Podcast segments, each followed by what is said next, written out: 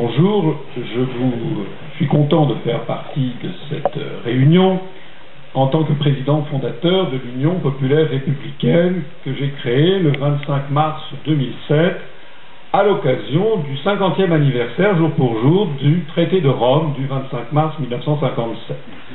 C'est une date à laquelle je tiens puisque si j'ai créé ce mouvement politique avec d'ailleurs bien des vicissitudes, puisque tout le monde m'a mis des bâtons dans les roues, je n'avais le soutien de personne, j'ai invité 87 journalistes à venir, et zéro euh, sont venus.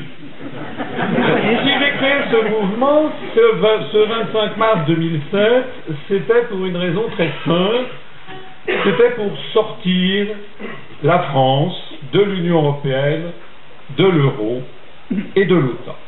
Et si je l'ai fait, après un parcours que la plupart d'entre vous peut-être euh, connaissent, puisqu'on me qualifie volontiers d'homme de droite, c'est parce qu'après avoir été dans des cabinets euh, ministériels de droite, après avoir regardé la scène politique française, j'ai découvert que de l'extrême droite à l'extrême gauche, en passant par l'extrême centre, il n'y avait pas en France de partis politiques qui proposaient peut-être, à la seule exception du PRCF, je le reconnais, euh, il n'y avait pas de partis politiques qui disaient les choses comme elles sont et qui présentaient les choses comme elles devraient être.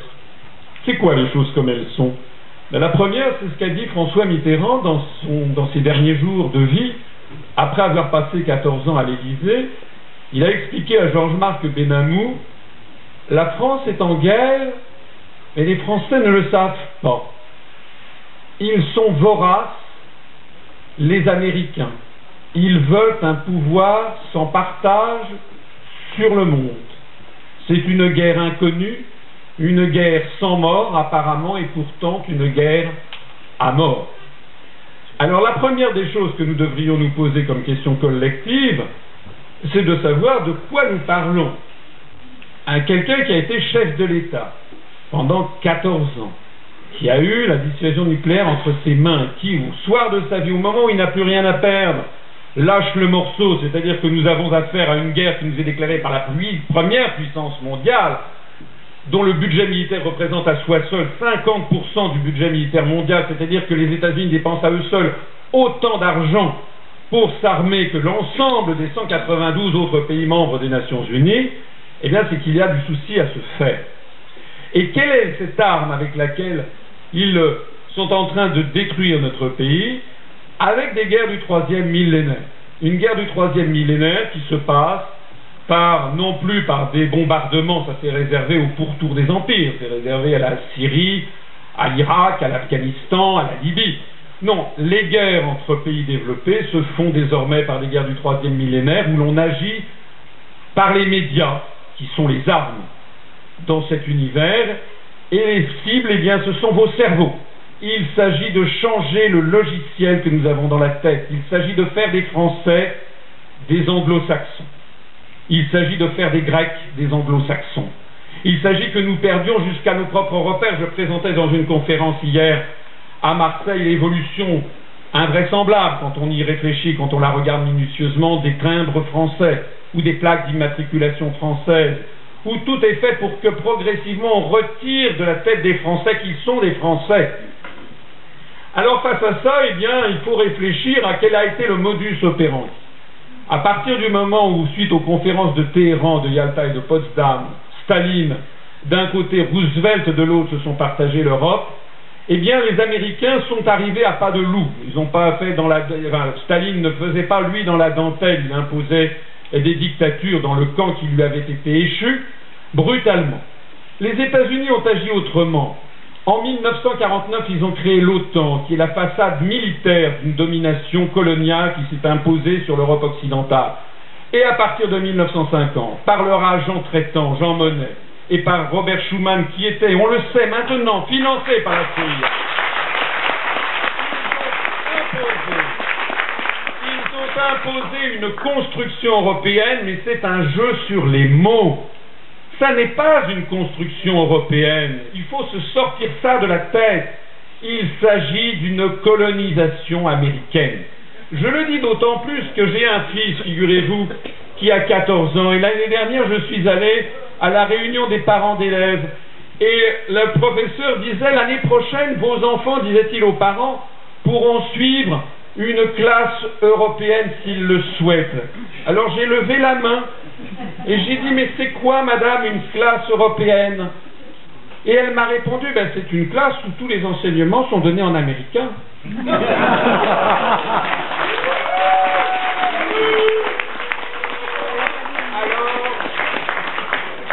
ce qu'il faut comprendre, c'est que la prétendue construction européenne, œuvre de vassalisation américaine, s'est imposée de façon subreptice et intelligente, ô combien intelligente. Les Américains ne pouvaient pas imposer des régimes à leur bottes dans la partie occidentale du continent qui était connue pour sa démocratie, et où de surcroît il y avait, notamment dans les pays de tradition catholique romaine, de forts partis communistes, le Parti communiste français qui a atteint 27% des voix, le Parti communiste italien. Donc dans ces conditions, on ne pouvait pas aller facilement. Et il fallait donc avoir des pères porteurs, des marionnettes, comme on a actuellement des marionnettes en Afghanistan, par exemple, ou comme on en a en Irak, il fallait avoir des marionnettes qui s'appelaient Robert Schuman, Alcide de Gasperi, Konrad Adenauer, Paul-Henri Spaak, qui porterait un projet comme s'il était d'origine européenne, alors qu'en fait il avait été conçu outre-Atlantique, avec une volonté très particulière, qui est la mise en place de ce que j'explique dans une de mes conférences, d'un stratagème qui est, connu dans toutes les écoles de guerre, qui est le stratagème chinois dit stratagème des chaînes. Plus il y aura de pays dans la construction européenne, et plus ce sera ingérable et plus nous arriverons à un auto-blocage qui permettra en fait à l'hyperpuissance de tirer les ficelles. C'est exactement ce que Charles de Gaulle avait découvert et expliqué dans sa conférence de presse du 15 mai 1962, où il expliquait que dans ces conditions, il y aurait un fédérateur extérieur à l'Europe, mais qui ne serait pas européen. Alors, dans ces conditions, que faire?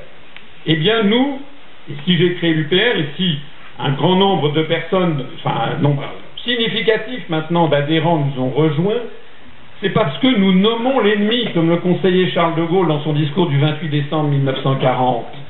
Nommons l'ennemi, c'est-à-dire que nous, nous disons que d'abord et avant tout, il faut sortir de cette construction européenne, il faut la dénoncer pour ce qu'elle est, il faut expliquer que toute construction européenne, quelle qu'elle soit, ne pourra mener qu'à une dictature. D'ailleurs, toute l'histoire de l'Europe sur 2000 ans l'explique. Donc c'est ceci que nous expliquons. Nous expliquons aussi au passage que qu'est-ce qui, pourquoi faudrait-il construire l'Europe au moment où il y a l'Organisation des Nations Unies, au moment où il y a le Conseil de l'Europe qui n'a rien à voir avec l'Union européenne, au moment où nous sommes en contact avec des pays du monde entier? Pourquoi est-ce que l'on doit construire l'Europe? Parce que maintenant il s'agit d'entrer dans cette théorie voulue par les Américains, qui est celle du choc des civilisations. Avec un empire, je vous renvoie aux écrits de, Samuel Huntington, avec un empire euro-atlantiste, ce que Huntington appelle la civilisation judéo-chrétienne, qui a vocation à s'opposer au reste du monde et avoir une volonté prédatrice sur les ressources, notamment les ressources minérales et en hydrocarbures du reste du monde. C'est de ça qu'il s'agit. Il s'agit d'abord d'un sujet éminemment géopolitique et d'un sujet éminemment politique, puisqu'il s'agit en effet de la destruction de notre pays. Alors, c'est la raison pour laquelle nous avons créé un programme qui, reprend très exactement celui du Conseil national du CNR, dont je suis d'accord avec tout ce qui a pu être dit ici par mes partenaires, en insistant sur deux, trois éléments quand même. La première des choses, c'est que le CNR était un groupement qui regroupait des Français de toutes les origines et de toutes les convictions, y compris des Français de droite, y compris des Français qui étaient favorables à une, économie libérale. Dans le CNR, il est question de l'alliance des patrons et des ouvriers. Il est question aussi de la grandeur de la France dans le programme du CNR, qu'il ne faut pas oublier. Et la deuxième chose que je voudrais dire, c'est que tous les gens qui se sont alliés au sein du CNR étaient en désaccord sur plein de choses. Mais ils étaient d'accord sur une chose. Ils savaient qui était l'ennemi. C'est la raison pour laquelle nous nous sommes prêts à faire alliance avec toutes les personnes ici présentes dans la mesure où nous sommes d'accord sur quelques points fondamentaux. Le premier point, c'est de sortir de l'Union européenne, je crois que nous sommes tous d'accord. Le deuxième point, c'est de sortir de l'euro, nous sommes tous d'accord, il y a un article, l'article 50 du traité sur l'Union européenne qui le permet. Le troisième point, de sortir de l'OTAN, je crois que nous sommes tous d'accord également. Le quatrième point, c'est d'expliquer que nous ne pourrons pas mener à bien ce rassemblement s'il n'y a pas en effet un souci de justice sociale qui nous regroupe tous et qui nous rassemble sur ces grands idéaux qui ne sont pas spécialement finalement de gauche, qui sont ceux sur lesquels se sont regroupés plus de 80% ou 90% de la population française dans cette espèce de France idéale dans laquelle nous avons vécu pendant les Trente Glorieuses. Et puis, il y a un cinquième point, c'est la hiérarchie de priorité.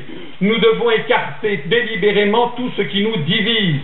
Nous devons mettre de côté tous les clivages droite-gauche artificiels, puisqu'actuellement ils n'ont plus raison.